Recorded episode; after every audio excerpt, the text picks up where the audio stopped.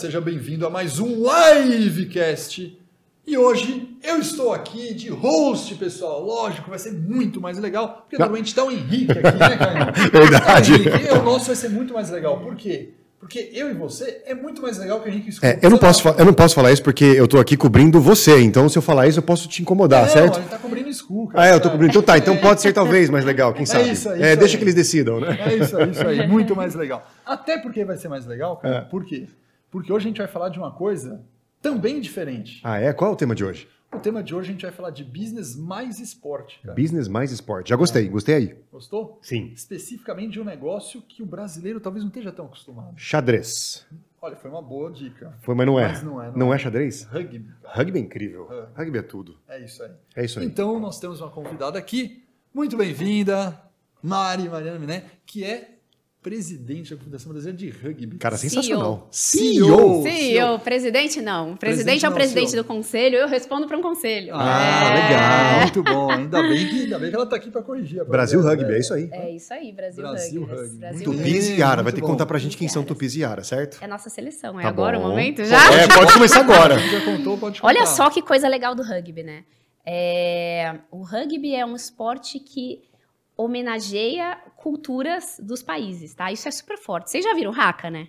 Uhum. Já. Já? já. All Blacks performando haka? Isso. Antes de começar, Nova Zelândia, toda vez que ela entra em campo, Aham. eles começam Isso. Uh, bate, né? bate Pá, é. pá, pá. É. Ah. Isso é o maior exemplo que a gente tem do rugby homenageando uma cultura local, né? O haka é uma, é uma dança de intimidação dos maores, que são os povos originários da Nova Zelândia. E eles fazem isso em, re- em referência, né? Em reverência, na verdade, aos povos originários do- da Nova Zelândia. E o rugby no mundo inteiro é assim, todos os, por exemplo, outro exemplo, os apelidos todos das seleções sempre são algum ícone da flora, da fauna ou da cultura do, do, do lugar, né? Do aí- país. do em si, país, do tá país. bom. Então, a Argentina são os Pumas, Hum. é, Austrália, os Wallabies, é, África do Sul, os Springboks. E no Brasil, em 2010, a gente fez uma enquete junto à comunidade para escolher o apelido da seleção brasileira e a gente chegou no nome Tupi, que muita gente acha que Tupi é um, é um povo, mas Tupi é um, na verdade é um tronco linguístico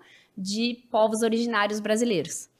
E as meninas, a gente, depois disso, fizemos uma logo que foi para a camisa deles, o brasão dos tupis, que era um índio homem, e elas se sentiram um pouco, pouco representadas. Perfeito. E foram em busca de uma identidade e criaram, é, e foram e encontraram, a, a- enfim, a história da Yara, que é uma guerreira indígena mais forte que os irmãos, que é jogada nas águas e se torna a rainha das águas. Uau, Então isso é um pouco da relação do rugby com as culturas locais, sabe? sensacional. Legal, né? Que Muito legal. praticamente se a gente parar para pensar no futebol, no vôlei, não tem essa cultura, né? Não tem, Não tem essa cultura, né? Não tem, não tem.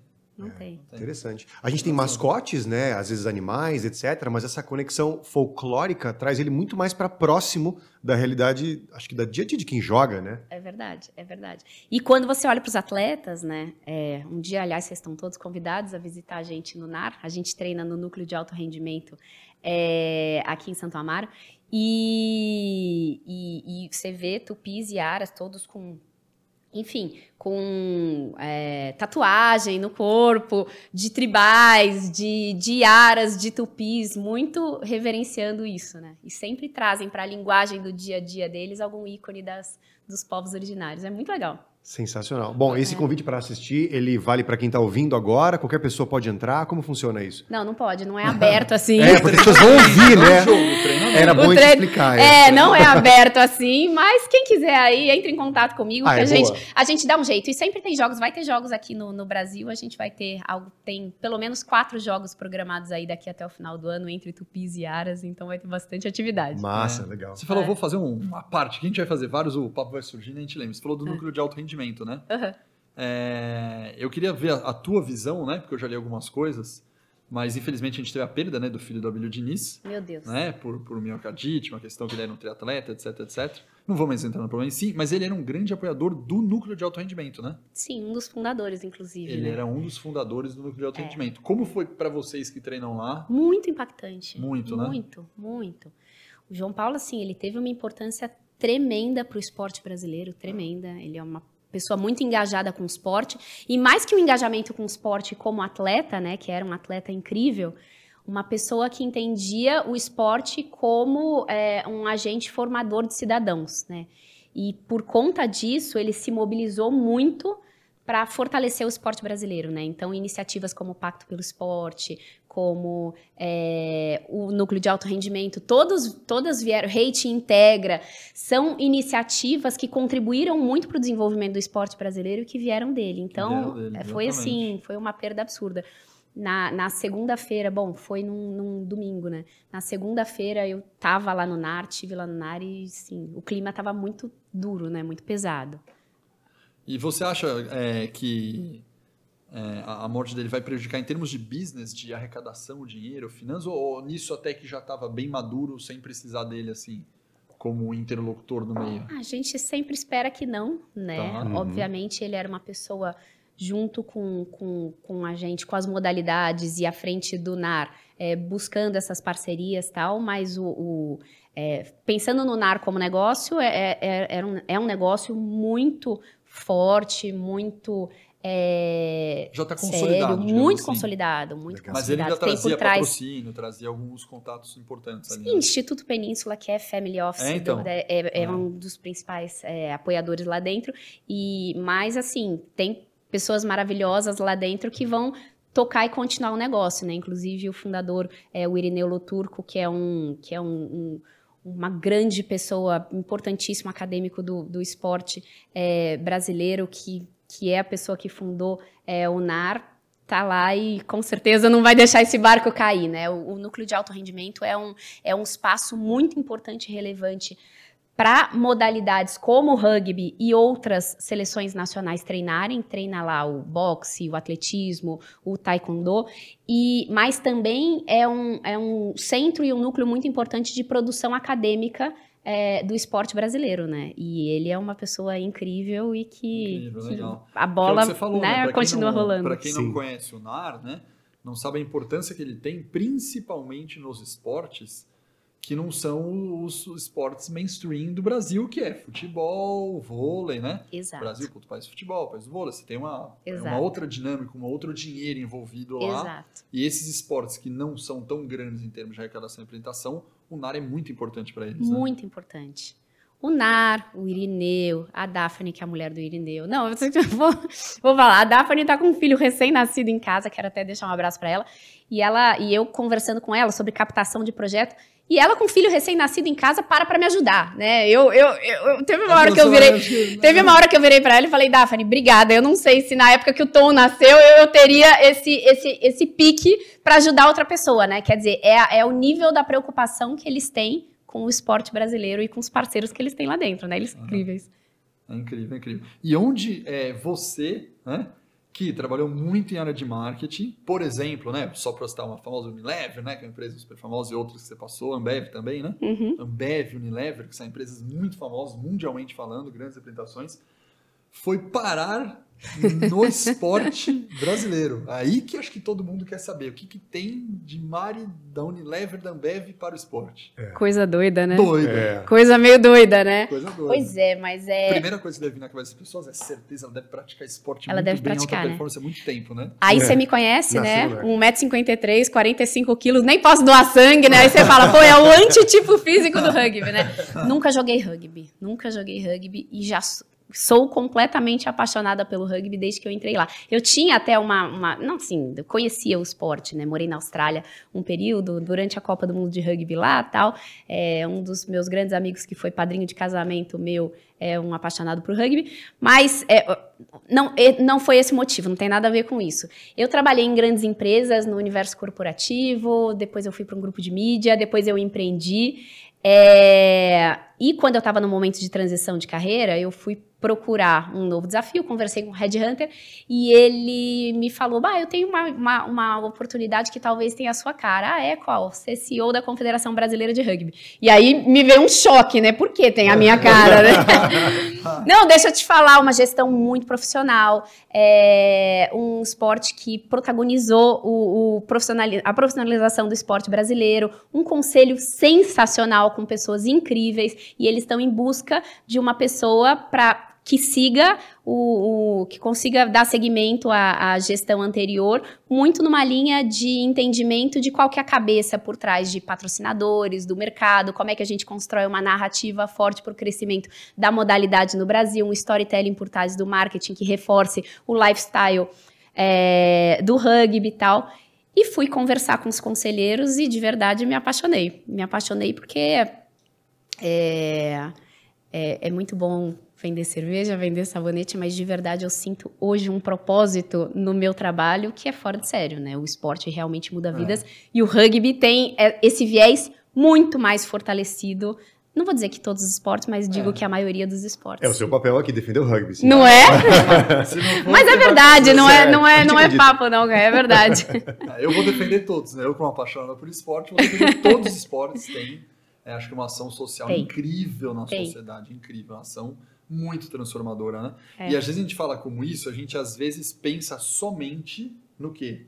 Que tá certo, mas a gente pensa somente em pessoas carentes, pessoas da, né, da, que têm menos acesso é. É, à informação, a estudo, etc. E fala, puxa, o esporte é, tira pessoas das drogas, coloca crianças na escola, cria formação, cria profissões. Isso é muito verdade. É. Mas às vezes a gente não lembra, cara, que o esporte de um executivo de uma Unilever, de uma Ambev, também é responsável por esse executivo ser melhor por causa da alta performance, disciplina Exato. que ele tem no esporte. Sim, sim. O quanto que alavanca a carreira de um executivo que não é pelo esporte que ele se salvou, Exato. mas o esporte faz aumentar a performance é, dele. É tal qual Exato. aquela comparação sobre, é, se você olhar para questões do Estado, né, o custo das drogas. Né? O governo vai ter que gastar com o hospital, vai ter, infelizmente, uma redução do PIB, e o esporte é o inverso, né? Ele, é tudo vai ser investimento. A gente vai ter um crescimento da capacidade psíquica por conta da boa prática de esportes. E aí eu fiquei na dúvida e queria saber, numa boa defesa do rugby, assim, por que é então que ele está tão sólido nessa frente comparativa? Dá um exemplo para nós. Que eu tenho certeza que deve estar, assim, umas 52 cartas, assim, para você soltar uma para nós. Do. Olha só, o rugby é um esporte calcado em valores muito fortes, tá? É, isso não é papo, né? Eu já trabalhei em um monte de empresa é, vocês têm contato com um monte de corporações e a gente chega na maioria dos lugares Tem e tá lá, missão, visão, valores, tal, da, da, da. Aí você pergunta pros, pros, né, pros colaboradores, pra equipe e tal, ah, quais são os valores da sua empresa? Tem um que lembra um, outro, mas não é, aquele troço não é enraigado, né? Uhum. É, no rugby é, no mundo inteiro, tá? É uma comunidade é, que se reconhece no mundo inteiro por valores muito fortes, tá? É disciplina, respeito, integridade, paixão, solidariedade são coisas que o rugby leva muito a sério e um atleta ou alguém da comunidade vai ser avaliado é, com relação a esses valores dentro e fora do campo.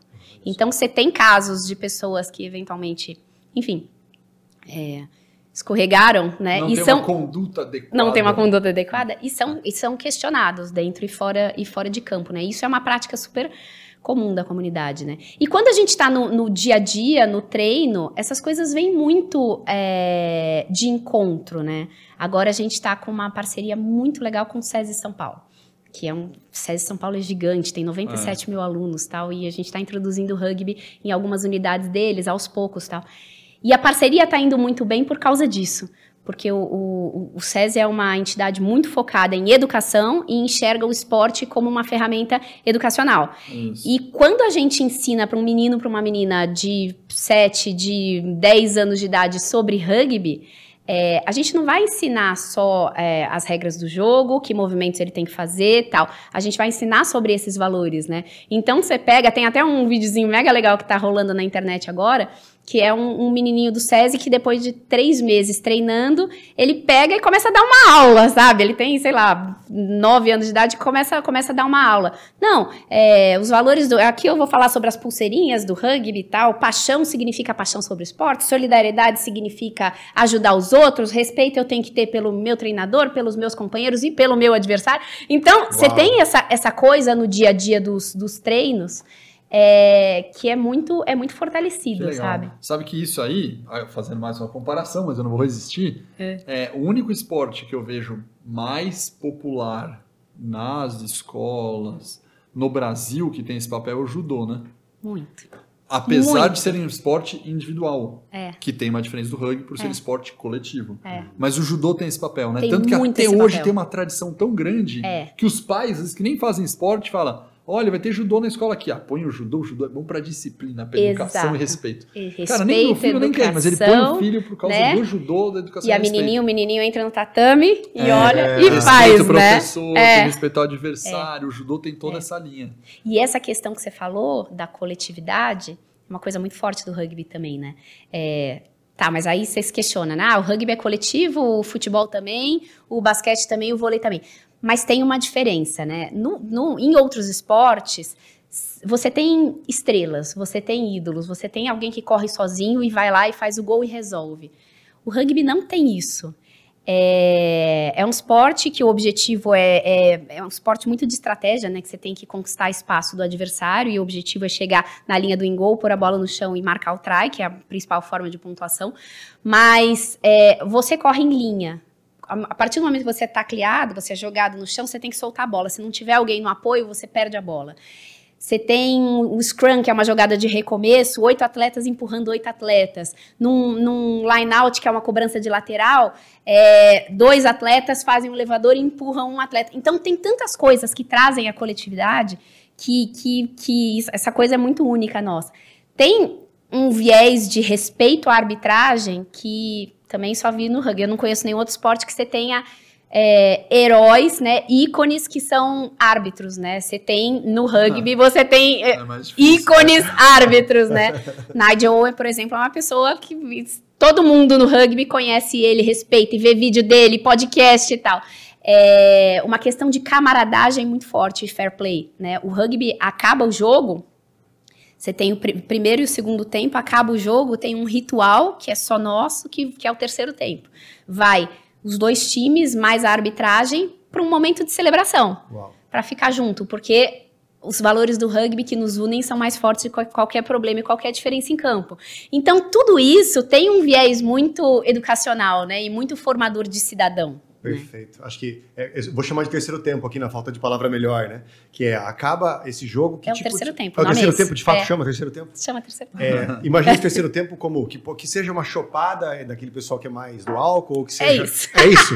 Eu tô imaginando o que eu faria. É isso! Por isso que o rugby é tão. é, te- tem uma força tão grande na universidade, né? Ah, isso O faz rugby sentido. está associado muito à diversão, né? É um Sim. esporte que demorou muito para se profissionalizar e está muito associado à à- à- à diversão também, à, à- à camaradagem, né? Isso é muito legal. E aqui para a Live University isso super se conecta, porque parte do nosso propósito é que as pessoas têm que se divertir enquanto aprendem. Uhum. E acho que essa perspectiva de, poxa, e se o esporte é referência, ele convida ao respeito, ele não convida ao maquiavelismo, né? Exato. existe uma inteligência no truco que existe no futebol, É. que está no maquiavelismo. É, acho que tem seu valor na sociedade. É. Mas a gente precisa muito mais dessa outra frente, né? Exato. Do dar as mãos. E acho Dar que é um super um convite. Gostei muito É disso. isso, é isso. É Agora, muito. É não muito... sei se vocês repararam que durante a fala da Mari, Hum. ela falou o nome de algumas jogadas, digamos assim. Ah, tinha o Scrum. E dentre elas ela falou do Scrum. É, eu ouvi também. Vocês sabiam, você sabia, Caião, que o Agile, metodologia ágil, que hoje está Yes. sendo todo lugar, metodologia ágil, Scrum, metodologia ágil, tem o nome Scrum por causa do rugby? Eu imaginei, quando você falou, Sim. falei, cara, só Sim. pode ser. Porque, cara, a Muito legal, né? A Muito metodologia legal. mais famosa hoje de Agile, que todas as empresas estão implementando para tudo que é área, chamada Scrum, o nome veio do rugby. Veio do rugby. Você sabia disso? Sabia. E qual que é o motivo de ter vindo do rugby? Ai, não me deixa em situação difícil. Eu Eu, não sei. sei, eu não sei, eu não É sei. simples, é que você já mas eu falou. sei que veio, mas eu não, não sei. Não, mas é simples. É, veio do rugby por causa de um artigo que teve da Harvard, mas enfim. A, a sacada foi a- o que se assemelha do Scrum com as características do rugby. Ou seja, tem que trabalhar tudo num bloco e num time só, unido, e o bloco inteiro tem que fabuloso, avançar. Fabuloso. É. E isso é o que acontece no rugby, você tem que avançar em bloco o time inteiro. É, às vezes no Scrum você tem o retrospective, né, que você olha pra frente, olha pra trás, o que deu errado, o que dá pra certo. Tem a semelhança da bola poder estar pra trás, que você passa a bola pra trás e você passa a bola pra frente. Agora você tem que voltar porque você tem que ir aprimorando. Tem que trabalhar como time, não tem o estrela do time, todo mundo decide, faz São o as negócio. sprints, que são corridas, né? Que são as corridas, o, o rugby tem as corridas que você tem que ir avançando, Mas tem essa ideia de não ter o dono, não ter o principal. E Não isso tem é herói. metodologia do ágil, não tem o herói. Não tem um herói. Porque por mais que você tenha um Scrum Master, né? A sacada é que o time decide aquilo que vai fazer que vai ter uma rentabilidade maior, sem um, um dono hierárquico. Essa é uma característica de Scrum da metodologia ágil. Claro. E é tudo que tem no rugby. Por isso que os Exato. caras usaram o nome de Scrum. Cara, Exato. Puxado do rugby. Eu fico pensando Incrível, quem que seria, né? O Product Owner, né? Porque dentro da metodologia do Scrum, a gente tem alguém que ele é o responsável principal e interessado para que dê certo, né? Será que seria a torcida? Como será que a gente faz essa ponte, né? Será que o owner é a torcida? É, eu torço para, o, para as Iaras, então provavelmente elas devem ser os owners, né? Assim, Ah. Deve ser isso. Pode ser, pode ser. Ou até a comunidade, né? Ah, o é rugby verdade. tem uma coisa muito forte da comunidade, né? Não, não são só os 15 que estão em campo, ou no caso do Rugby Sevens, os 7 que estão em campo, né? Você tem um entorno muito grande, de novo nessa questão de um, de um esporte que, se, que foi amador e se orgulha de ser amador, tá? É, saiu da seleção no Brasil, todo mundo amador. A gente se diz até um esporte semiprofissional, né? É, mesmo no nível da seleção. Mas os clubes, eles existem não por causa dos jogadores que estão ali, né? Mas por causa de todas as pessoas que estão no entorno, né? Muitas vezes, na grande maioria das vezes, aquele treinador é voluntário. Quando tem um preparador físico, aquele preparador físico é voluntário. O gestor do clube é um cara voluntário. São, são pessoas apaixonadas por aquele clube, por aquele propósito, por aquela missão, pelos valores do rugby que levam aquele negócio adiante. Né? Muito legal. Agora vamos entrar no business, né? Vamos! No business do rugby. É, vou ter um monte de perguntas para fazer sobre business. Mas a primeira é, é, e você falou sobre a questão de ser amador ou semi-profissional. Como você está vendo? Quanto tempo você já está na, na gestão? Um ano e meio. Um ano e meio. Pouco mais de um ano e Ah. meio. É, você entrou com essa parte de business, de marketing muito forte, porque é o que você falou, no, que o Red Hunter falou, com um objetivo muito grande de não só profissionalizar, mas trazer essa questão de marketing, patrocínio, disciplina, mídia, storytelling, aumentar o número de participantes. É esse, né? Esses são os grandes Sim. objetivos, né? Sim. É, o que, que você sente? Tem espaço é, e você acha que você vai conseguir, não só você sozinho, o time inteiro, mas você acha que o rugby vai conseguir avançar para um profissionalismo?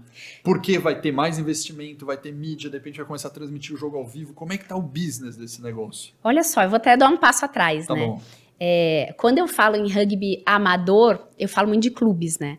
Mas falando em Brasil Rugby, em Confederação Brasileira de Rugby, na verdade, é, a gente está entre as mais, talvez a mais profissionalizada entidade esportiva que tem no Brasil e desde a criação, tá?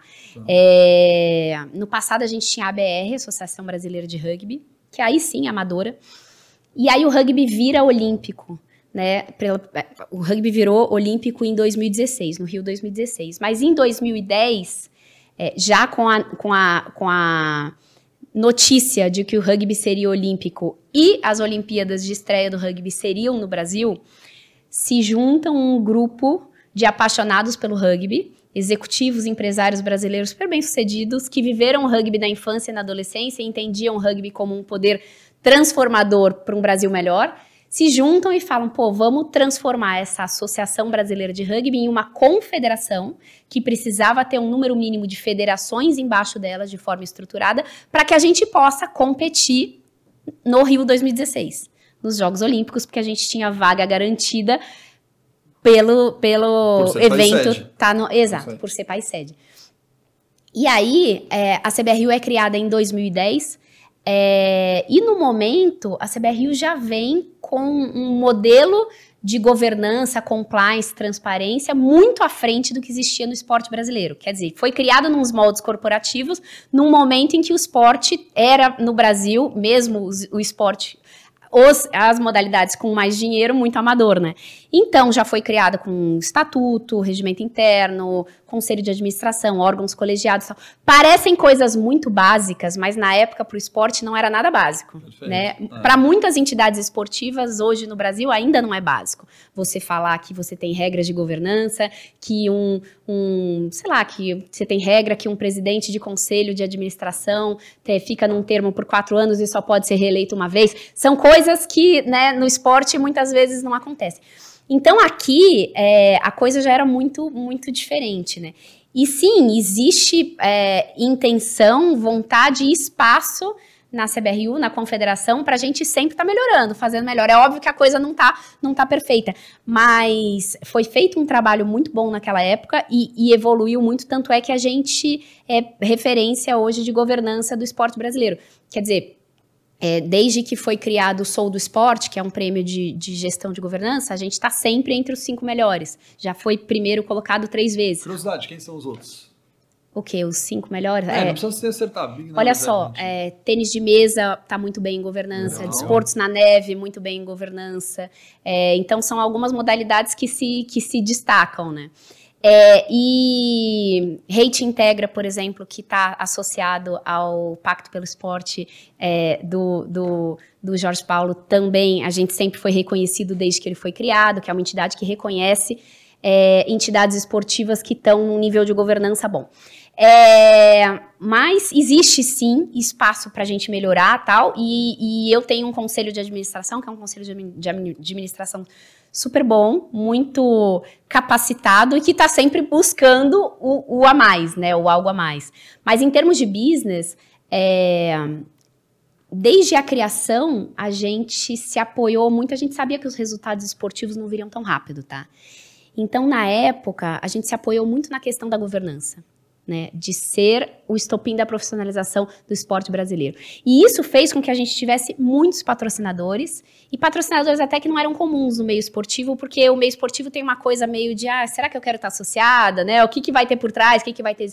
E a gente tem parceiros de longuíssima data, né? Longuíssima data. A gente tem Deloitte por 11 anos, é, Cultura Inglesa 11 anos, Bradesco, Bradesco saiu infelizmente como estratégia do esporte ano passado, mas ficou com a gente 10 anos. Então a gente tem parceiros de longuíssima data. É, e, e- e a bandeira sempre foi muito essa, governança. E hoje a gente tem também, as Iaras cresceram muito, né? A nossa seleção feminina brasileira. E a gente tem também uma força muito grande nessa questão de diversidade, de protagonismo feminino como bandeira e que, pensando em negócio, isso sim é uma coisa Isso. que me traz também bastante, muito projeto, Muitos né? projetos. Muitos projetos. É, legal, se você entrar por essa linha, acho que governança foi um negócio chave, né? Foi. É, não vou comentar individualmente, mas a gente vê, infelizmente, escândalo, por exemplo. Cara, a Federação Brasileira de Natação, aí você vê a Federação Brasileira de Vôlei, né? Puta, já deu um monte, não vamos comentar, mas sofrendo por governança. São confederações Exato. mais ricas, né? É. Cara, esportes no Brasil fortes, como É. o vôlei, a natação, É. que trazem medalha, tudo, e, cara, com um monte de problema de governança. Então, puta, parabéns, né? Já fechamos esse bloco de governança, tá muito bem estruturado. Pelo que você falou, patrocínio, obviamente você sempre pode aumentar, né? O mundo significa aumento, aumento de patrocínio, e você consegue arrecadar mais dinheiro. É, o que é bom para você, imagino eu, para poder treinar melhor os atletas, para poder pagar um técnico, para poder pagar e profissionalizar cada vez mais. Na minha visão, como eu, um amante do esporte, mas não cara de business esporte, eu vejo vezes, o business do esporte de maneira muito simples. Eu Hum. vejo, é, e até de um jeito antigo, que eu vou colocar um novo junto. Inclusive, o que a gente teve no nosso fórum de M, Caio, não sei se você vai lembrar. É. A gente teve no nosso fórum de inteligência do mercado, esse ano, que foi lá em junho, é, a gente teve a palestra da Federação Paulista Sim, de futebol. de Futebol, Sim, Que legal. falando Foi. de inteligência do mercado para a Federação Paulista de Futebol. Que legal, que É, legal. ótimo. Foi muito legal. E eles fizeram uma análise de concorrência falando de TV aberta versus streaming, posicionamento de produto, comparando com a NFL, né, de futebol americano nos Estados Unidos e tal.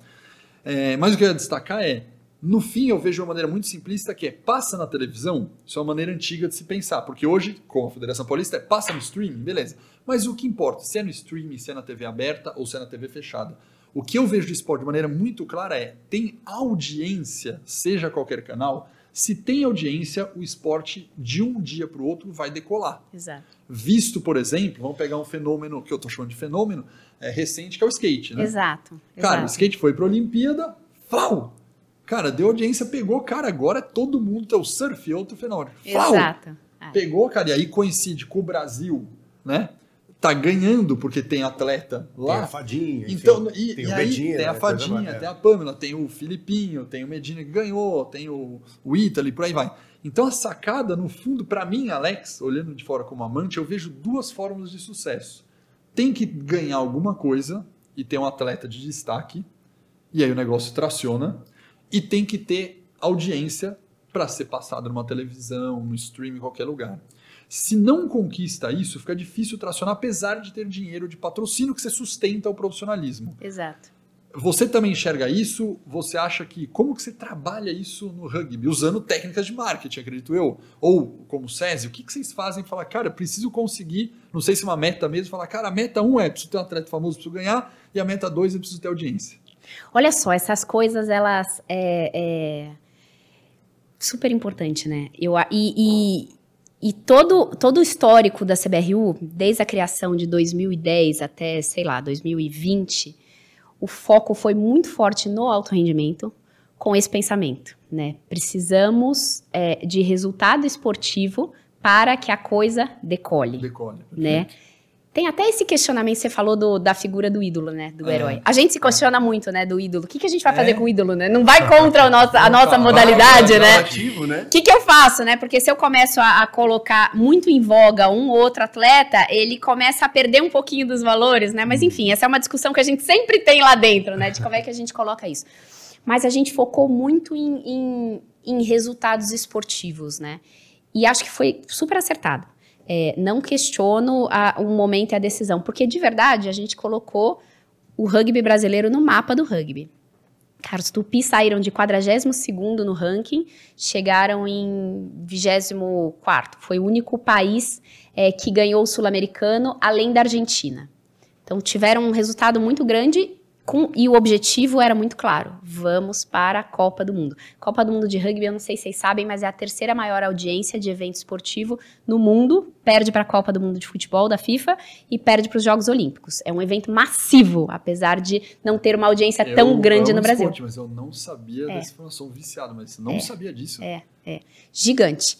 É, e aí, assim, a gente tinha uma meta muito forte de ir para os Jogos Olímpicos, é, desculpa, para a Copa do Mundo de 23, que vai ser ano que vem na França. Infelizmente, ano passado a gente perdeu a qualificação.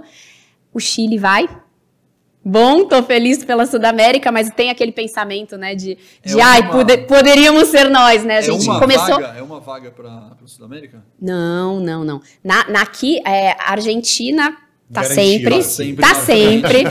Uruguai é, tá na quarta Copa, é, Copa do Mundo e entrou o Chile. São né? três vagas, então. Não, não tem três vagas. Na verdade, o caminho, o caminho é. Ah, é... não é por vaga. É um tipo um qualifying que se enfrenta a vários países. É, é o qualifying é, é, meio complexo, tá né? Bom. Mas é, mas é, enfim, a gente, como a Argentina tava estava classificada. A gente tinha do, é, a gente tinha uma vaga para o Brasil, a, a Uruguai para a Sudamérica, o Uruguai ganhou e aí o Chile foi o segundo colocado do, da, daqui, da disputa é, da Sul-América, e aí foi jogar contra os Estados Unidos, ganhou, eh, Canadá ganhou, e jogou contra os Estados Unidos, ganhou. E agora, Estados Unidos que perdeu, vai jogar uma última repescagem no ano que vem. Enfim, mas é um caminho meio, meio complexo aí. Mas fica aquele, sentimento de, ai meu Deus, poderíamos ser nós, porque uhum. a gente já ganhou do Chile muitas vezes, né? E não ganhamos naquele momento. Mas tem, sim, um foco muito grande em, em, em, em resultados esportivos, né? No, no, nas, com relação às meninas também, é, as meninas também saíram do nada. A gente criou uma seleção de alto rendimento com é, com base no, no, no, torneio que a gente tinha nacional, tal, pescamos algumas e, e é, centralizamos essas meninas, e aí a gente começou a treinar, treinar, treinar, melhorar, e hoje a gente está no circuito mundial e em 11 do mundo, é, desde que o rugby voltou a ser olímpico, a gente teve nas duas edições. É, só que um pensamento pura e simplesmente no resultado esportivo e na audiência, e uma coisa, resultado esportivo e audiência são correlacionadas, né? São, tá, é, são mesmo, né? Muito, muito, muito, muito. Tá. E aí você tem picos, né? Principalmente nos Jogos Olímpicos. Você tem pico de audiência de outros esportes no momento de Jogos Olímpicos, que é o, é o momento que a mídia brasileira está aberta a falar de qualquer coisa que não seja futebol. Justo. Né? É. é aquele momento que eles. Opa! E aí o taekwondo, e aí a esgrima, e aí não sei o que, eles vão falar de outros esportes, né?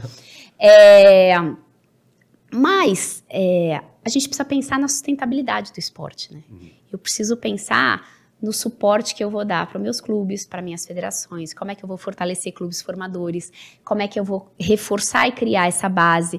Então, existe um pensamento muito forte que a gente precisa fazer na base, porque senão a gente não sustenta o longo prazo, né? É. Ir para uma Copa do Mundo é, é um desafio muito grande e demanda muito investimento. né? É, a gente passou muito por isso, a gente fez um investimento tremendo para isso, no final a gente não conseguiu. É, e, enfim, é muito caro, né? E, mas para você não ter um voo de galinha, né? Aquela coisa de você vai para uma Copa e depois você não tem não faz aceitabilidade, você precisa garantir que a base esteja preparada. E, e a gente vem pensando com mais carinho nisso é, nos últimos anos. É claro, continuando um trabalho que vinha sendo feito no passado, né? Não existe.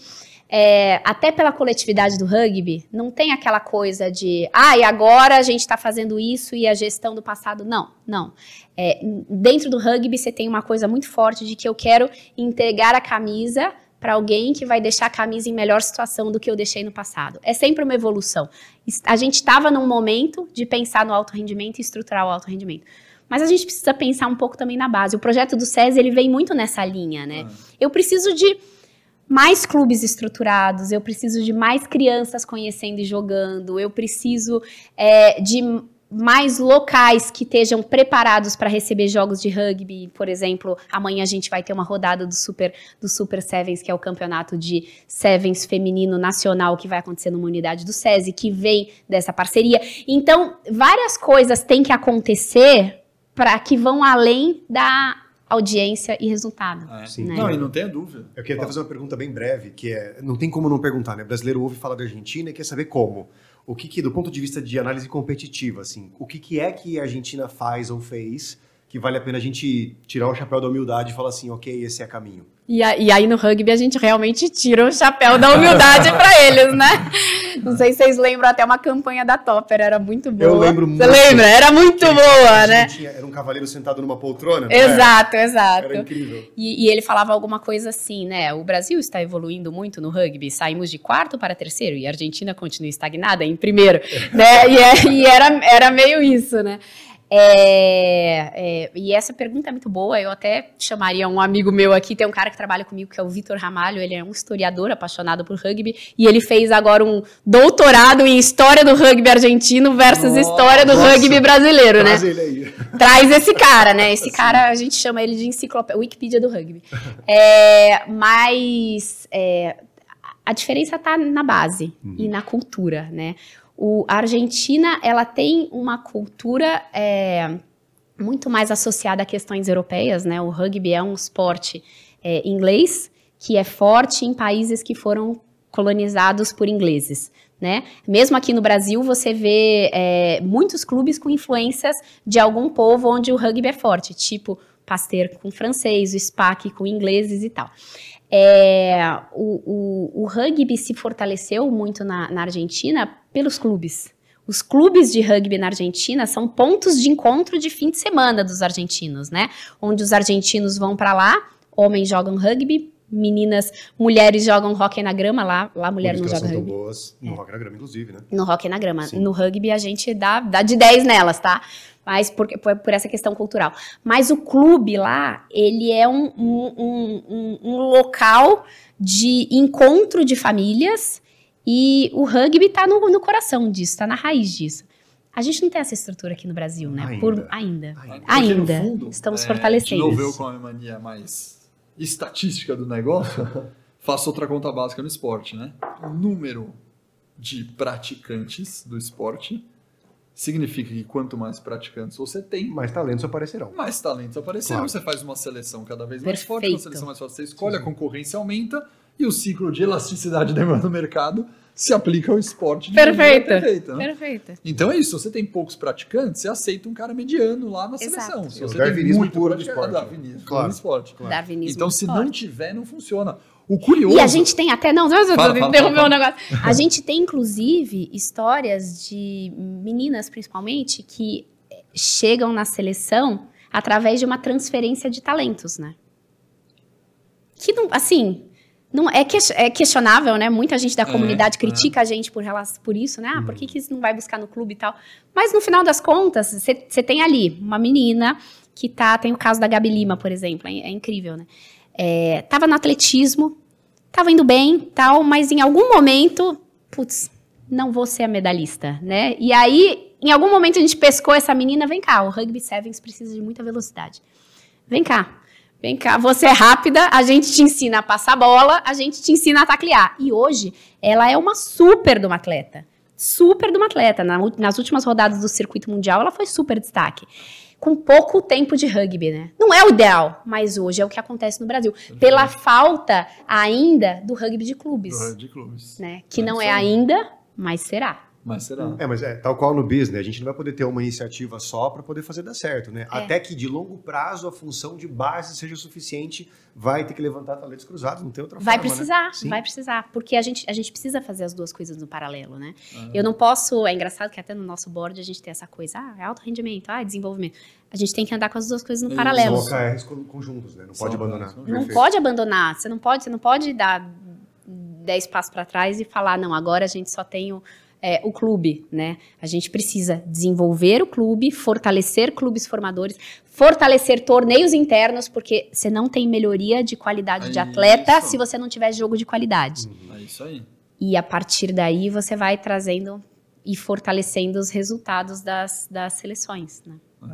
É, eu ia comentar que eu, quando era moleque de escola, até É. eu me formar na, na graduação, eu fui um atleta profissional de handball, né? Joguei handball Que durante animal. muito tempo, joguei brasileiro, mundial, joguei no Pinheiros, né? No Pinheiros, que é um dos melhores que tem, durante muito tempo. E é curioso, por que, que eu estou comentando do handball?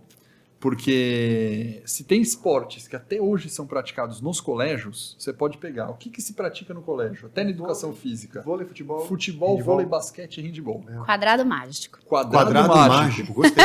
A gente chama de E é quadrado mágico. né? Porque tinha que sair do quadrado, né? Tinha que trazer outros esportes. Cara, É é, quadrado. quadrado, mágico. Quadrado Aí mágico. tem algumas escolas E são que esportes colocam que o quê? se, que se praticam mais facilmente no cimento, né? Isso, Hum. isso. Aí tem algumas escolas, eu tive essa chance, que tem esportes, por exemplo, como atletismo dentro do colégio. Que tem esportes que tem uma estrutura melhor num colégio, que tem a natação dentro do colégio, Uhum, né? Mas você põe o atletismo, a natação, o judô, uhum, já são quase que esportes que vêm na sequência do quadrado mágico, né? uhum. Cara, e quando você pega é, futebol, basquete e vôlei, esses três caras do quadrado mágico conseguiram audiência e resultados. Sim. Por mais que o basquete hoje em dia esteja sofrendo mais. O handball conseguiu resultado e não conseguiu audiência. O, o Brasil, de longe, é o melhor país é, da América do Sul. De longe não, porque a Argentina, de vez em quando... O feminino, é, não sei se você acompanha, o feminino do Brasil é massacra na América do Sul, na América Latina, na verdade, inteira, nas Américas inteiras, ganha todos os pan-americanos, todos com lavada, assim, jogo de 30 a 20, cara. Caramba. É, um massacre brutal, mesmo. assim, massacre. E o Brasil já foi campeão mundial de handball feminino. Mundial. Sim. Cara, em, em tradição com a Europa. Quer dizer, conseguiu um alto rendimento de ser campeão mundial, que é surreal, cara. O masculino nunca conseguiu ser campeão mundial. é, consegue bem, já ganhou vários Pan-Americanos, vai para as Olimpíadas, já chegou bem numa Olimpíada de chegar em sexto, oitavo, que é um ótimo resultado, Ótimo apesar de ser uma medalha. Uhum. E o curioso é, nunca deu audiência, né? Só que não no Brasil, quase que no mundo, porque tem a Suécia ali que é muito forte, tem a Dinamarca que é forte, mas o handball não dá, né? Mesmo em outros países, é um esporte que não vingou como audiência. Então é um esporte difícil de ter boom, apesar de Exato. estar no quadrado mágico, né? Exato. É, o rugby, fazendo um comparativo, me parece que tem muito mais audiência que o handball, né? Falando não do Brasil, tô falando mundo. É, do só mundo, pelo sim, fato de do ser o mundo terceiro sim, maior claro, evento, claro. né? É, do mundo sim. É muito mais pelo É. número que está trazendo. Então, analisando por esse prisma de ter vários praticantes, Uhum. me parece com mais potencial Do que o próprio handball do do, que o quadrado próprio mágico. handball do quadrado mágico. Faz muito sentido. Faz sentido essa análise? Faz muito fiz sentido, faz muito sentido. E, e a gente tem é, na World Rugby, isso é uma coisa também que é, é- é- é- Sinto isso muito forte no rugby e não sinto em todas as modalidades. É óbvio que uma ou outra tem, mas não são todas.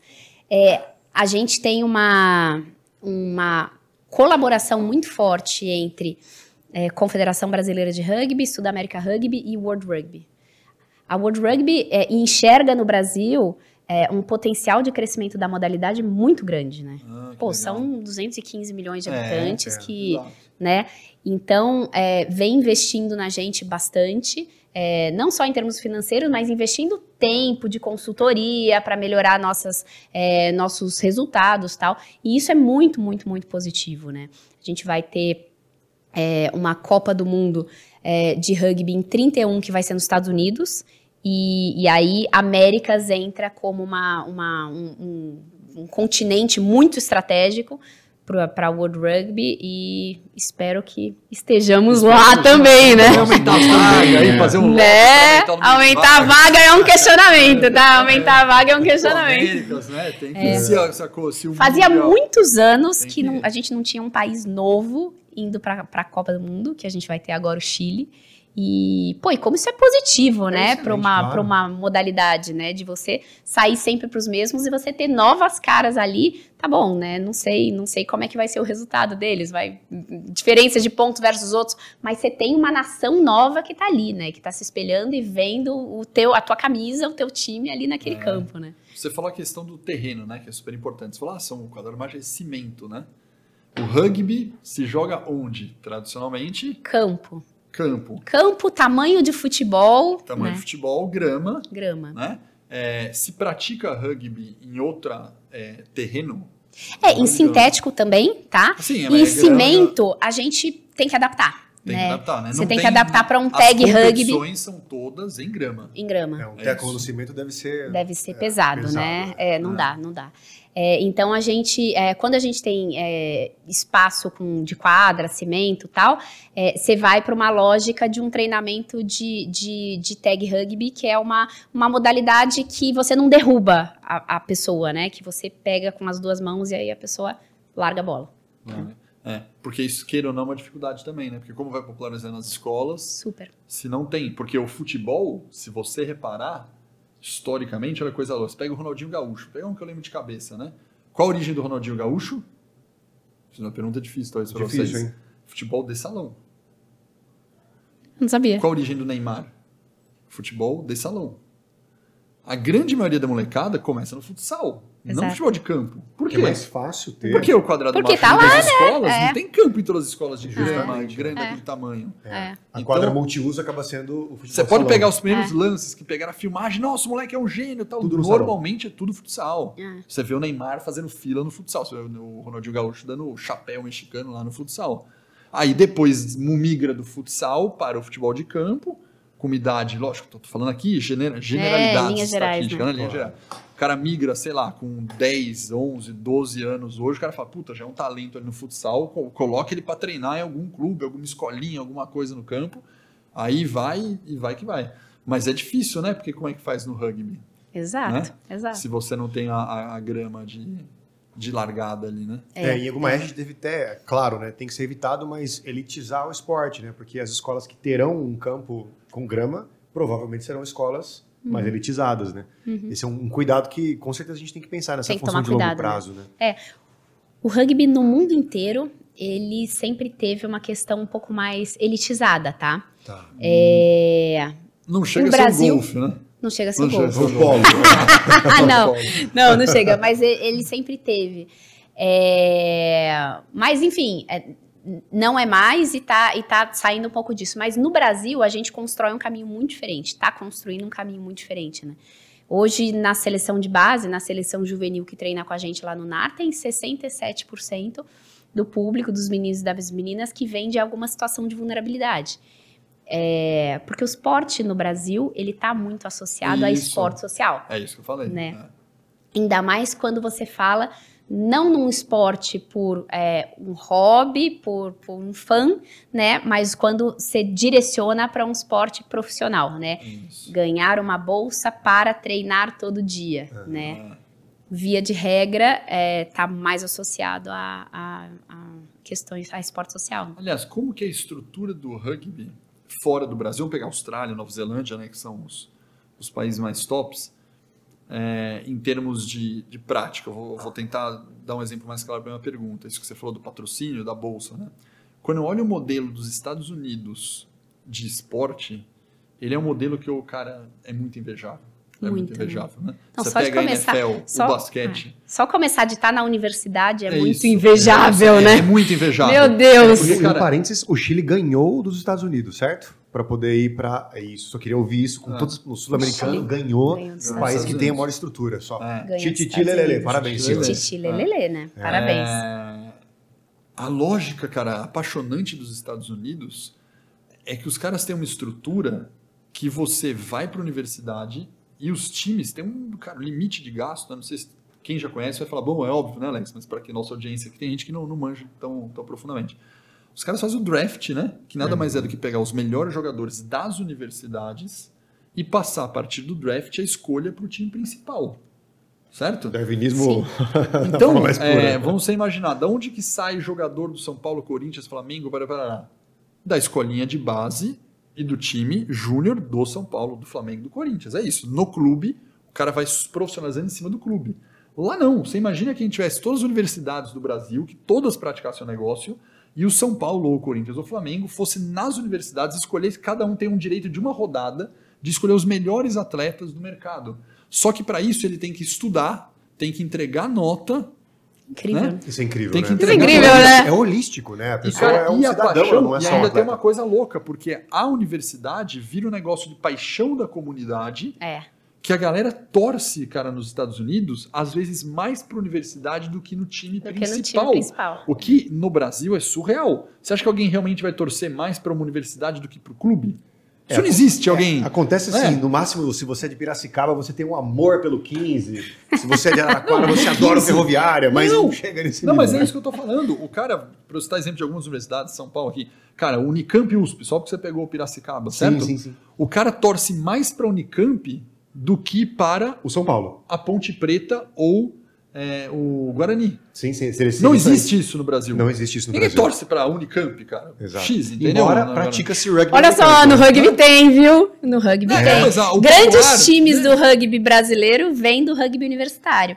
É, E aí vai minha Poli, pergunta. Aí vem minha pergunta. Poli Rugby veio da é Poli. Isso, aí minha pergunta. É, o, o Engenharia vem da Engenharia Mackenzie. É o aí, Urutus é e o Rugby é USP forte, vem da é isso, USP. É isso, porque É o- isso. o rugby tá forte para mim, teoricamente, na universidade. Sim. Como que é a estrutura em Austrália e Nova Zelândia? É, é uma lógica parecida com a dos Estados Unidos, que tem uma força de universidade muito grande, ou uma estrutura tipo o clube verticalizado que pega e vai subindo? Eu vou falar do caso da Irlanda, tá? Tá que bom. a gente está completamente apaixonado pela Irlanda aqui. O Andrew é um, enfim, é um consultor que está aqui com a gente. Até tá com os meninos hoje lá em Barranquilha, que eles jogaram, jogaram na quarta e vão jogar no domingo de novo. O caso, a Irlanda é um, é um caso muito legal. A Irlanda está em primeiro no ranking hoje. A, a- Na a frente de Nova Zelândia? Nova Zelândia está em quarto. Caraca, que dia é hoje? Tem que falar para todo mundo que dia é hoje, que tem jogo depois de amanhã. É depois eles falaram. Isso é muito importante, porque a gente Isso é vai ver muito isso aqui em 2025. Exato, É. exato. Dia 25 de agosto de 2022. Nova Zelândia está no pior ranking que já teve na história. a Ah, Irlanda uau. está em primeiro, tá? A Irlanda é um país eco desse tamanho. Eu não sei qual é a Isso. população da Irlanda. Alguém sabe? Vocês Vamos sabem? Não caçar. sei, mas isso aqui a gente já. Acha aí, produção. boa, boa. Mas o, o, o rugby da Irlanda, ele tem uma força muito forte de colégios. 5 milhões. 5 Cinco milhões, de milhões. habitantes. Meu Deus, como Caraca. pode, Cinco né? milhões. E a gente tem Olha o Uruguai. 215. Olha o Uruguai, 4,4 milhões, né? Isso é só- não, tem 3,9 milhões, é. eu acho que Uruguai. O estado de São Paulo, que tem 44 milhões, é, umas, é, um- é uns 11 uruguais. Né? E, e- e a Irlanda está em primeiro no ranking. E é, eu não vou lembrar os números, os números exatamente, tá? Mas existe um percentual absurdo de atletas que vem de oito colégios. Não é nem universidade, é colégio. Colégio. O rugby na Irlanda, ele tem uma estrutura de escolas que tem uma liga própria, que jogam entre si. E assim, o Andy contando pra gente que você tem é, time A, time B, time C para cada nível, né? O M20, M18, M... para cada nível. E você, você é do time 2, você vai jogar com pessoas do mesmo nível. Isso é super importante pro esporte, né? Quando você dá jogos de níveis muito diferentes, nem quem tá em cima aprende, nem quem tá embaixo aprende. Diferenças de pontuação muito gritante que a gente ainda tem isso no Brasil, né? Sei lá, um jogo que acaba 50 a 10, péssimo isso, horrível, né? Ninguém tá, tá evoluindo. 7 a 1. É, 7 a 1, 7 a 1, exato. É, e, na, e na Irlanda você tem oito colégios que contribuem muito relevantemente para o número de atletas que estão na seleção. Isso é louco, né? Nossa, louco. Mariana, impressionante. E muito vindo de uma metodologia de treino muito forte, muito estruturada, que tá o mundo inteiro do rugby agora querendo É um case, entender melhor o que, que esses caras fazem, Aham. como é que eles conseguem produzir tantos atletas assim, né? Para um case como o nosso, por exemplo, que é É. um case que a base não é estruturada, saber como produzir atletas é muito importante. Muito. Porque na- no, no nível de clubes, o atleta não teve ainda é, a quantidade de treino e de jogo, quantidade e qualidade de treino e de jogo que ele precisaria para chegar numa academia de alto rendimento preparado. Portanto, eu tenho que pegar esse cara, eu não, né, a equipe. A Uhum. equipe tem que pegar esse cara na entrada uma- da academia de alto rendimento e ter metodologia para desenvolvê-lo. Não, porque isso que você falou, como business, é muito importante, né? Porque a gente acabou de falar aqui sobre uma dificuldade de popularizar a nível do quadrado mágico, aqui, quarteto mágico, o rugby por conta da grama, da estrutura física do colégio, né? Você sabendo que tem um case desse que alguns colégios, e não todos os colégios do Brasil, de toda a população de norte a sul do Brasil, com os 200 milhões de habitantes, se com 5 milhões de habitantes e 8 colégios é possível gerar um resultado, pô, isso para nós é pouco. Né? Pro Brasil é pouco. Só Né? que o raciocínio não. Claro, claro. é- Claro. não- Oito não é- colégios não é nada pra É, gente, não é só entendeu? estatística Pô, é, darwiniana, então, de vamos ter um funil de, de seleção que cada vez mais, de repente, um trabalho bem feito, mas em bem feito. Bem feito. Né, em Funciona também, é uma- é uma um fórmula, objetivo focado Exato, possa gerar um resultado de popularização. exato. É, É interessante. aí.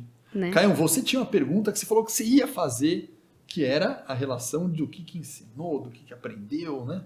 Ah, sim. É, eu entendo que você tendo migrado né, do mundo do marketing para o rugby, se bem que em, em partes eu acho que a Mariana respondeu, né? Lições que o marketing levou para o rugby, né? Agora eu queria saber o outro lado, que lições que o rugby pode trazer para o marketing? Muitas. Qualquer muitas uma vale. lições, tá? Muitas lições associadas a é, o que, que tem por trás, né? O porquê. Eu acho que é, muitas o, o- a gente se foca muitas vezes no o que e no como, né? Quando a gente vai passar uma mensagem. Mas o porquê é a principal coisa. É aquela coisa, né? É, é- é aquela coisa Apple de ser, né? Ou aquela coisa Golden Circle, Simon É, Golden. Circle, exatamente, do Simon Sinek de ser. É, vamos, a gente, se você tem um porquê por trás, aquela história, aquela narrativa, ela fica muito mais interessante, né?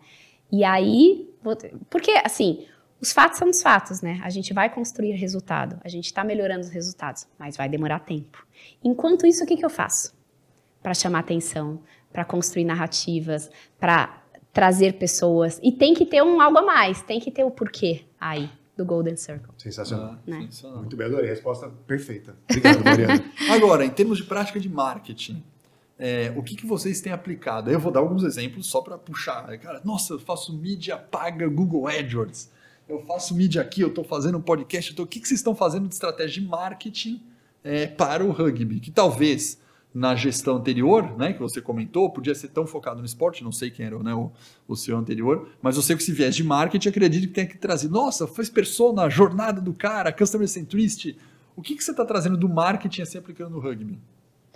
A gente está dentro do, do- das Iaras, a gente está construindo uma narrativa muito forte de protagonismo do rugby feminino é, e, e trazendo muito histórias dessas meninas para inspirarem é, o dia a dia de, de, de, de meninas, de mulheres, Perfeito. irem além dos estereótipos, né? Porque o fato é que o rugby é um esporte de contato, de força física e que a maioria das pessoas associa à masculinidade, né? Isso. Contar essas histórias, contar essa história, com certeza inspira mais meninas e mulheres Perfeito. a viverem no universo que vai além do universo estereotipado. Perfeito. Focar nesses storytellings é uma coisa que a gente está fazendo bastante. é, e focar na agenda de protagonismo feminino é uma coisa que a gente está fazendo bastante. E a gente está trazendo uma série de é, parceiros nesse sentido que estão. Que, que querem investir nisso, né? Voltando até na história dos, dos Estados Unidos, é, tem uma pesquisa muito legal que depois, se puder colocar ali nos comentários, eu passo o link para Ah, vocês. pode pôr aí, uma pesquisa muito legal que mostra a relação é, feita nos Estados Unidos, né? Então a gente tem que fazer os proxies, Isso. né? De- Depara. depara, o depara, mas mostra a relação de meninas e mulheres que praticaram esporte na infância e adolescência e como elas se desenvolveram mais em carreira Uau. Ah, né? estão em melhores cargos, ganham melhores salários e entendem que a jornada esportiva delas foi relevante para que elas estiverem onde elas estão. Perfeito. A raiz disso tá no desenvolvimento de soft skills. Isso, é. é isso Né? que eu falei. O, o esporte Aquilo desenvolve habilidades não social, cognitivas. Né? E É. esquece que saem melhores executivos, Exato, melhores que é o ponto que você falou, né? É isso aí. É, e, e a gente tem focado muito nessa narrativa para trazer parceiros para dentro do, do negócio. E tem Perfeito. intensificado a relação com muitos. Por exemplo, falei da Deloitte, que é patrocinadora nossa há Uhum. 10 anos, mas agora está muito mais forte com a gente, aumentou o apoio e falou: olha, eu quero que o meu recurso vá para as Iaras. Eu quero Que fortalecer as Iaras. É, e outros parceiros novos que vieram, a E Gerdau, Atlas Schindler, patrocinadores, parceiros que estão enxergando na gente uma forma de desenvolver lideranças femininas, Perfeito. né? Perfeito. Que é. Mas e aí, por exemplo, vamos lá, você fez uma campanha com a Deloitte, você tá Google AdWords, você tá Pony Media, como que é? Essa parte bem é, tática de mídia, o que, que você tem feito em relação a isso? Cara, médio. Instagram? Sim, a gente está muito forte nas redes sociais, né? É, a gente reestruturou agora a área do comercial e do marketing. No passado, a gente tinha uma área mais eventos, tá? A grande maioria das, das instituições É esportivas verdade, é verdade. tem uma área de eventos, não É uma área de verdade, marketing, que verdade. é uma área que faz os jogos, né? Isso. Via de regra que faz, Faz os evento, jogos. faz a faz a premiação, né? Exato. Puta, premiação de quem são os melhores. Essa faz- área foi completamente reestruturada. Existe agora um gestor com viés comercial. é, Meta comi- de patrocínio. Exato, Ponto. meta de patrocínio. Legal. A maioria das entidades esportivas tem é, isso até é, terceirizado, dá na mão de uma agência tal, e vê o que, que vem, vê o que, que faz. Inclusive, algumas têm o marketing terceirizado, a própria comunicação terceirizada, né? A área de comunicação a gente é, reestruturou também e trouxe uma, uma, uma pessoa de fora que é um que é esse historiador que eu já citei ele aqui, né, o Vitor Ramalho, Perfeito. que tinha um veículo de rugby por desde 2013, que é o portal do rugby, e a gente incorporou ele, trouxe ele para dentro e falou: pô, a gente precisa falar não da seleção. Eu não quero falar do Tupi, da Yara e de onde eles estão jogando. Eu preciso falar primeiro do rugby de clubes para fortalecer o senso de comunidade e segundo, eu preciso falar de rugby internacional, porque é uma outra experiência em termos de, de produção e de qualidade de jogo. Infelizmente, a gente não tá ainda nesse nível, né? E de produção também, né? Quando você vê um jogo com um público imenso, com 28 câmeras por todos os lados, show, tal, é outra experiência. Então Sim. eu preciso falar de rugby internacional porque eu quero que a audiência brasileira esteja assistindo mais rugby internacional para quando a gente tiver oportunidades e possibilidades dele assistir o rugby brasileiro, naturalmente ele vai assistir. Claro. É, e a gente está, de verdade, começando muita coisa nesse sentido. Né? Então, eu estou conversando com duas empresas é, é, muito associadas a fun engagement e, e, e, e- e data é, análises associada a isso para a gente começar a enter- entender quem é a nossa, quem é o nosso fã e como é que a gente faz, que tipo de, de enfim, modelos preditivos a gente cria para conseguir atrair mais pessoas, para quem a gente comunica, o que a gente comunica. Uhum. É, e estamos falando com um parceiro especificamente sobre Web3 para a gente entender se já estamos no Legal. momento disso ou não. Mas a gente, é, enfim, são iniciativas que a gente está começando. Claro. Ah, que legal, que é o que falou. De repente, essa sacada vai sair muito na frente de confederações brasileiras que ainda estão na estratégia da. Não vou falar do- pelo mau sentido, mas com foco na política, com Que foco funciona, no evento, né? Convenhamos. é, Se funciona, tem- por que mexer, por que né? mexer, É. né? Justo. É. E não um foco de uma coisa mais atual de business, de mercado, né? É, é, a- o próprio fun engagement, né? É uma coisa que é, é, a gente conversou, está conversando com muitos parceiros, né? E a maioria dos, do tipo de entidade, de entidade esportiva que procura isso são entidades que já têm uma base de fãs absurda, massiva, né? Você tem um, um Corinthians, um Flamengo, um, um- Enfim, times que o cara chega e fala: Eu tenho uma nação de não sei quantos milhões Aham. dentro da minha base, né? E a pergunta deles é como eu monetizo isso? É. A nossa pergunta tá um passo atrás. Primeiro, Como que eu aumento a minha base? como eu aumento a minha Exato. base? É. Antes de pensar em monetizar, monetizar, a minha base, que é uma isso. pergunta super importante, né? Super Quer dizer, eu, importante. ado- eu adoraria entregar para um parceiro meu é, uma base de X mil pessoas É que aí. são do concorrente e que, enfim, que eu consiga dar para ele alguma informação relevante para ele ter um resultado. Mas, é, por enquanto, a gente está num passo atrás, né? De entender Perfeito. quem é esse cara, como é que eu aumento essa base, que tipo de, de é, imagens, é, conteúdos, é, é, ações eu estimulo para que ele consiga, para que eu atraia novas pessoas para dentro da modalidade. E o atrair, a gente tem também uma questão de share of time aí dessas pessoas, né? É, é, o, o, o, o Ibope fala em 36 milhões de brasileiros interessados no rugby, né? Mas o que, que é isso, né? O que, que é Não é 100% do tempo olhando pra ah, e o que, que é o brasileiro interessado, interessado no é, rugby, né? é. A pesquisa do Ibope é uma. Ah, em qual, qual modalidade você se interessa, né? Ticou ah, lá 5, né, 6? ticou um monte, dentre elas o rugby, né? Justamente. Mas eu preciso engajar essa pessoa. Eu preciso. é, então eu preciso mapear, conhecer, engajar e aumentar essa base, né? Perfeito. Perfeito. Muito bom, Mari. Sensacional, hein, Muito cara? boa conversa. Deu pra, deu pra conhecer. Agora, Caio, nós vamos às perguntas padrões, aquela que a gente faz Perfeito. sempre Eita. para todos os nossos convidados. Vamos. Certo? Vamos lá. E a primeira pergunta, Mari, desse pinga-fogo que a gente tem no final aqui, é muito fácil, muito fácil, são muito fáceis as perguntas. A primeira é uma frase de impacto. Pode É. ser que você ouviu, criou, leu de alguém, pouco importa. Qual que é uma frase de É, Essa vocês já devem ter gosta? ouvido por aí. Vamos ver, vamos ver. Sonhar grande dá o mesmo trabalho que sonhar pequeno. É, Essa é conhecida, né? Essa me impactou Mas nenhum realmente. convidado falou ainda. Nenhum convidado Nossa, falou? olha que a gente Olha já só. tá quase chegando. Daqui um pouquinho a gente chega em 100 episódios, né? Olha Somando todos só, os podcasts, olha ainda não, Mas o nosso CEO, que deveria estar aqui hoje, no nosso lugar, ele tipicamente solta essa frase. Ah, é? trabalho, Olha fala só, o Jorge isso. Paulo Lema aparecendo aí, né? Nas Nas conversas da Live You. É verdade. Caião, qual Bom, que a é próxima, é, a próxima é qual o conselho mais relevante que você recebeu na sua carreira? Eu vou falar um conselho que eu sempre recebi muito da minha mãe. Boa. A mãe vale, também é vale. carreira. A mãe é carreira, a mãe é né? carreira. Primeiro é chefe é a mãe. Primeiro chefe. Nossa, essa chefe era dura, hein? Pelo amor de Deus, que chefe dura. Mas ela sempre me falava muito pra gente, pra eu é, tratar as pessoas, pri- principalmente as pessoas humildes, com mais respeito do que eu trato as pessoas que estão acima de mim, né? E é uma coisa que eu tento sempre ir nessa linha, né? E buscar. Que legal. Belo conselho. Você acha que a sua mãe era uma líder autocrática, democrática? Autocrática, É, só sem pelo início da introdução. Sem dúvida nenhuma, Acho mãe, o desculpa. De... o estilo Mãe, de gestão desculpa. da era autocrática. Autocrática. total. Autocrática. Muito É. bom, muito bom. A próxima pergunta é o seguinte: você só vale escolher uma, hein? Tá. Você tem que pensar aqui em uma competência que você acha que no mundo atual todos deveriam dominar. Pode ser sobre business, família, pode ser totalmente sobre o rugby.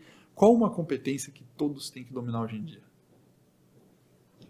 Eu vou falar uma que eu acho que seria bom que todos dominassem, Isso. mas é difícil, né? É, até eu me puxo pra ter. Vou falar dela, que acho que todos têm que ter, mas é assim, al- algumas vezes eu me sinto tendo, outras não. Empatia, porque eu acho que é muito difícil a gente se colocar no sapato dos outros, né? É. É muito difícil, muito difícil e, e às vezes a gente julga as pessoas. É, enfim, a- gente julga as coisas é, que, é, com um pensamento, entendendo um contexto que já aconteceu, que já se desdobrou e, enfim, ah, essa pessoa devia ter agido assim, devia ter- e a gente não tá olhando e se colocando no momento daquela pessoa, na condição daquela pessoa, com a vivência daquela pessoa para ter a resposta que ela teve àquela ação naquele momento, né? E eu acho que um mundo com mais empatia seria um mundo mais fácil de viver. Muito mais. É. E, é um negócio difícil, né? Uhum. Porque você comentou um negócio interessante sobre empatia. Ah, você fala, ah, às vezes eu acho que tenho, às vezes acho que não, né? É. Isso é muito legal, porque todo mundo que for humilde ou um, um cara que faz muita autorreflexão, né, uma pessoa que faz autorreflexão de si, vai chegar nessa conclusão que você falou, né? É, que é a mesma conclusão que eu cheguei e chego. A gente teve um podcast super legal que a gente fez sobre diversidade, né, preconceito, que é a mesma conclusão, né? Al- Alguém chegar aqui e falar, não, eu não sou preconceituoso. Pronto, já começou errado. Você é. É. Tem que ver qual esfera você é e qual o tamanho do seu preconceito. Exato. Porque em algum ponto você vai ser. É. Porque preconceito é uma cultura que você criou. É. E a empatia é muito isso. Sabe que hoje, por exemplo, no almoço eu tava comentando, né? É, o pessoal tava comentando dirigir, né? Molecada, tirou carta, faz não sei o que tal. Aí fala, ah, não, porque não dá, o motoboy, tem que xingar mesmo o motoboy, faz não sei o que, não sei o que lá, não sei o que lá, né? Aí eu falei, puta, galera, eu entendi o que vocês estão falando, realmente os caras abusam, né? Mas eu vou falar, eu tô há cinco anos que eu só ando de bike, só não, né? Mas eu ando de bike para trabalhar, né? Eu venho e volto de bike. Praticamente todo dia ando de bike pro, pro esporte, pro treino, etc, etc. E eu falei, mudou minha vida andar de bike. No sentido de eu De entender, entender esse o que cara. o cara É. tem. Eu falei, por exemplo, alguém daqui da mesa, estava em oito pessoas na mesa, eu falei, "Ó, alguém daqui da mesa para com distância do carro da frente? Aí os caras falaram, hum, não sei, não. Eu falei, ah, eu paro. Eu falei, por quê? Não, porque eu tô com medo de assalto, né? Eu falei, não, eu não paro por causa disso. Não, por que, que você para? Para eu não colar no carro da frente, para eu conseguir deixar o espelho retrovisor sempre no intervalo entre dois carros. Por que, que eu faço isso? Porque se eu deixar o carro parar e vir alguém parar do meu lado e não tem espaço, para o retrovisor com o retrovisor. E eu não dou passagem no corredor pro motoboy. Hum. É. E aí o motoboy vem, alguns são educados, outros não. Uns vão ficar doidos da vida e vão te xingar. E aí você xinga de volta. É. Mas, cara, custava você parar o carro um pouquinho na frente e quando um carro parar com o espelho do seu lado, É. você empurra o carro um pouquinho pra frente e fica fácil do cara tirar. E Ótimo. o cara não xinga. É. O cara não quebra o teu monitor, o cara não vai xingar, o cara não vai quebrar teu retrovisor. É. Mas da onde veio esse comportamento? De Só você ter a partir vivido. de eu ter andado de É. bike. Perfeito. E moto. É, e é Porque senão eu não tinha esse comportamento. E a empatia, eu falava, não, eu sou um cara que adora a empatia. Legal. porque é muito Talvez- fácil quem anda de carro todo É dia. Isso. né? É, E vem aqui, vem até o escritório de É. vocês, e trabalha num escritório Legal, bonito e tal, pô, que lindo, né? E aí, É. criticar o motoboy que tá 24 isso horas aí. por dia nesse trânsito É maluco dirigindo. E eu ainda falei mais, ainda falei, vocês querem saber mais de uma coisa? Nós aqui somos responsáveis por motoboy agir do jeito que age. Como assim, Alex? Falei, quem que pede pizza e pede iFood? É. Somos nós, né? Somos nós que pedimos. E se atrasa a pizza, a gente fica o quê? Bravo, e não compra do mesmo restaurante. Então, se a pizza demorar muito, você fala, meu, não quero, né? E quem tá forçando o cara a acelerar no corredor? Somos nós, consumidores, que estão exato. pedindo iFood. Exato. Ou é a empresa que está pagando o motoboy para fazer um. que agora diminuiu, né? Por causa da pandemia, foi muita coisa pro digital. Mas malote de coisa para lá, de documento, contrato, passa para cá. A empresa, por que, que não contrata um carro? Contrata um motoboy? Porque quer que seja mais rápido. Exato. Né? Então nós também somos culpados do negócio. A gente não tem. Porque aí o pessoal fala, ah, empatia. Legal, não tem empatia. De repente, na minha família. Aí, legal, você é super empático na família, Exato. mas você não é com o motoboy ou não é com o sentir a trabalho. dor de quem tá ali do É seu lado isso. e que você Então- tem uma relação de afeto é muito mais É, fácil. Claro. muito bem. Então eu acho brilhante o que você. É. falou. Eu acho que a, a dica-chave para as pessoas é, é, entenda em todos os lugares que você tem que ser empático. E certamente em algum lugar você não será. É. É. Perfeito. Ponto-chave. A a propósito, a próxima pergunta tem um pouco a ver com isso, sabe? Com a função de empatia e se reeducar. Tem alguma coisa que você acreditou ser verdade em algum momento na sua vida e acabou mudando de opinião? Tem. Vou trazer pro rugby de novo. Boa. Olha só. Eu eu acreditava muito em fazer as coisas sozinha. Eu acreditava muito em, em embate. Eu, eu era uma pessoa mais difícil de lidar do que eu sou hoje. É, e, e eu acho que hoje eu acredito muito mais em trabalho pela coletividade. Né? Eu acho que não- você não precisa ter um, um ganhador e um perdedor. Né? É, se a gente consegue criar uma lógica de dar as mãos e chegar em algum lugar juntos, a tendência é a gente chegar mais longe. Então, é, é- essa crença que eu tinha no ganhar e perder é uma coisa que o rugby ajudou muito a Eu minimizar. ia perguntar isso. Você acha que a cultura, lógico que já existe um estereótipo clássico de falar que a Ambev é um lugar mega competitivo. Alex, não me coloca em situação difícil. Não, não, eu falo isso é um estereótipo Depois na edição clássico. corta esse trecho, tá? Não, não, eu, eu não vou perguntar da Ambev. Falar isso é um estereótipo de mercado. Todo mundo fala, ah, Ambev, nossa, lá é. Como a- as Big Four consultoria tem o mesmo São. estereótipo. Você vai falar É. na Accenture, na KPMG, na Deloitte UI, nossa, é, lá você vai ralar, né? É o popular, né? É. É, mas eu não vou falar delas. Eu falei, você passou por uma dessas. É, você acha que a cultura corporativa é, ela incentiva um pouco mais e o rugby te mostrou uma coisa muito diferente de trabalhar coletivo do que foi o mercado corporativo? Eu acho que tem culturas e culturas. Tá. Né?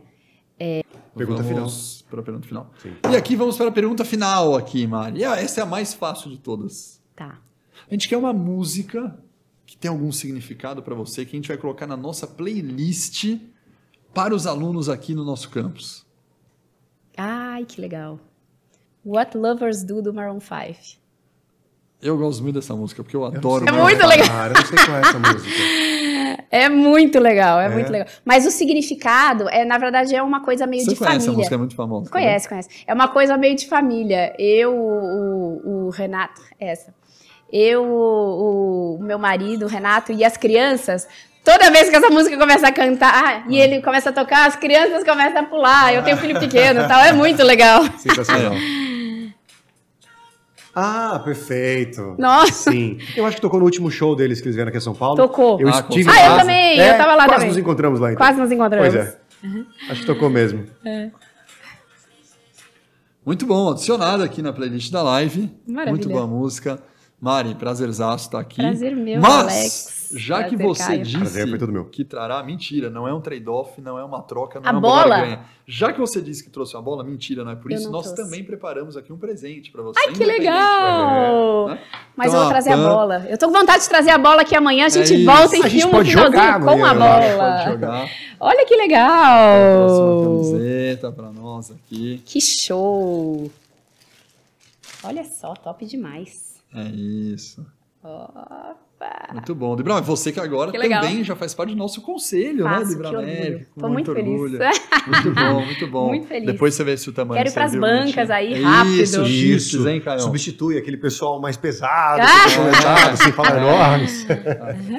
Ela costuma bater. E a, e a Pan que te entregou a, a camiseta agora de presente, É. ela, ela tá acompanhando e ouviu a gente o tempo todo aqui, né? E eu tenho E aí, certeza que depois de tudo que ela ouviu, ela vai querer entrar e jogar rugby com você. Numa Yara, né? Não é, Pan? Você que adora esporte. Já é uma Yara. Isso aí, Já é uma essa é Yara. uma guerreira. Essa é uma guerreira. Guerreira. Tem tatuado Yara aqui. né? Ah, Kilepan, você está muito convidada, viu? Nossa, super bom. Olha, entra, entra no nosso site pra você ver onde você vai treinar. Super bom pra testar. Vai treinar, vai treinar. Depen- dependendo de como você for, a gente te aceita lá no NAR também. Mas vamos começar pelos clubes, começar né? pelos clubes. Talvez o mais próximo daqui, estamos na Vila Olímpia, não sei. Pasteur tá próximo, Poli tá próximo, Rio Muito Branco, bom, Band, não sei, não sei. Tem alguns clubes próximos. E ali. o pessoal que quiser falar contigo, qual canal que o pessoal pode bater um papo? LinkedIn? LinkedIn, você- pode, LinkedIn, ótimo Pode, a canal. gente vai deixar na descrição aqui o LinkedIn. Boa. Muito obrigado, Mário. Muito Alex. obrigado, Caião. Obrigado, Alex. E aí, Obrigado, não esquecendo, gostou, pessoal? Compartilha nas redes sociais, dá os likes, estará disponível aqui no Spotify, alguém já deve ter visto no Spotify, mas também nas redes sociais, compartilha e até a próxima. Um abraço, pessoal. Um abraço. Tchau, tchau.